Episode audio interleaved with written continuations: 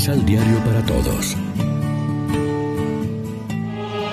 Proclamación del Santo Evangelio de nuestro Señor Jesucristo, según San Mateo.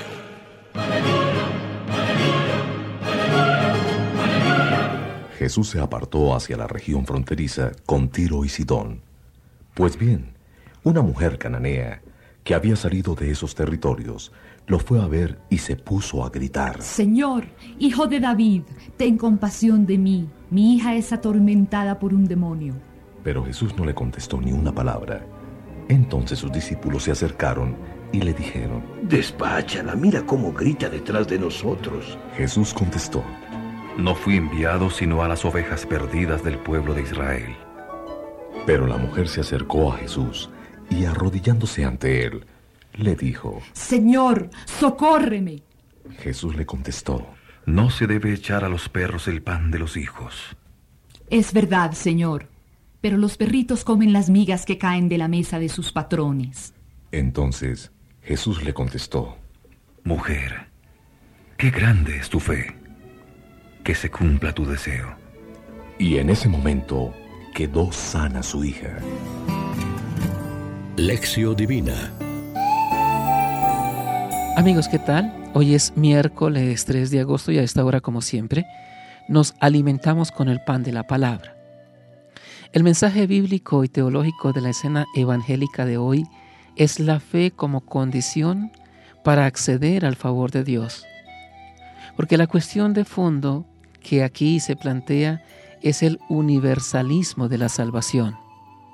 La pertenencia a Cristo y al nuevo pueblo de Dios, viene a decir el pasaje de hoy, no se basa en la sangre ni en la raza, ni nación o cultura, ni sexo o situación social, como afirmó también San Pablo en sus cartas, sino que la única condición requerida y que no resulta discriminante para nadie es la fe en Cristo resucitado, Hijo de Dios y Salvador del hombre.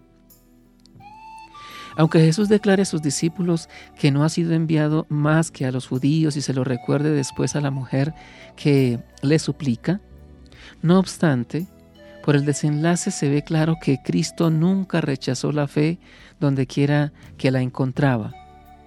Lo mismo en este caso que en otro de sanación también a distancia, el del centurión romano de Cafarnaún.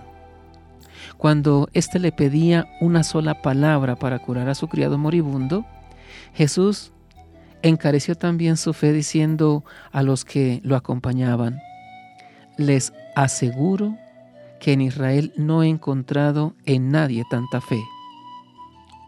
En el relato evangélico de hoy están presentes sin duda los problemas suscitados en la iglesia primitiva por la admisión de los gentiles a la misma.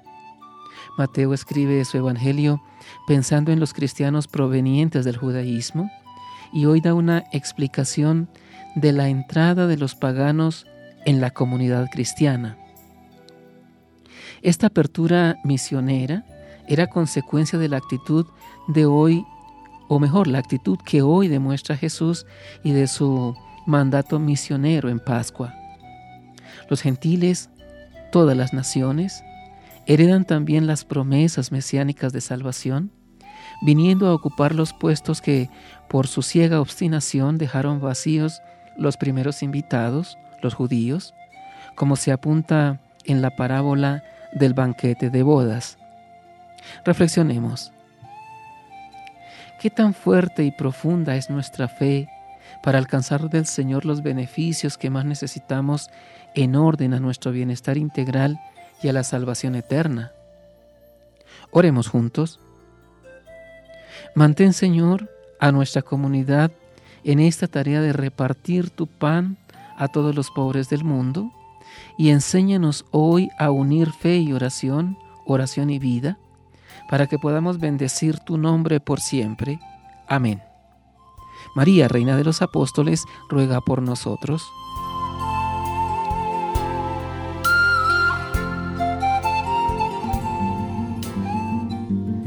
Complementa los ocho pasos de la Alexio Divina adquiriendo el emisal Pan de la Palabra en Librería San Pablo o distribuidores.